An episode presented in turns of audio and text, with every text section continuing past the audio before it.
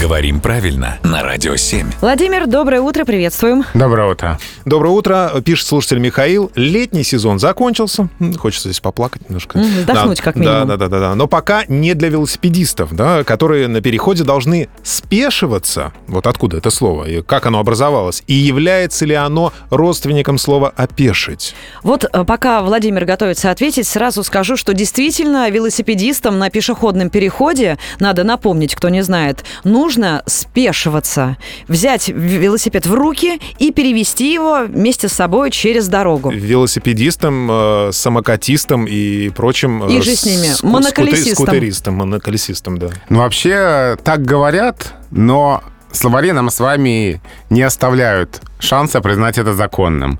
Потому что словари, которые, да, немножко всегда отстают от э, быстро меняющегося языка, настаивают, что спешиться — это только слезть с лошади. Ах, вот а оно поскольку велосипед не лошадь, то, по крайней мере, в нейтральных, тем более в официальных контекстах, такое слово использовать по отношению к велосипедистам не стоит. что. Так, хорошо. А как можно сказать велосипедисту, чтобы он покинул свое средство передвижения и ступил ногой на землю? Ну, может быть, сойти с велосипеда. Ага, сойдите с велосипеда.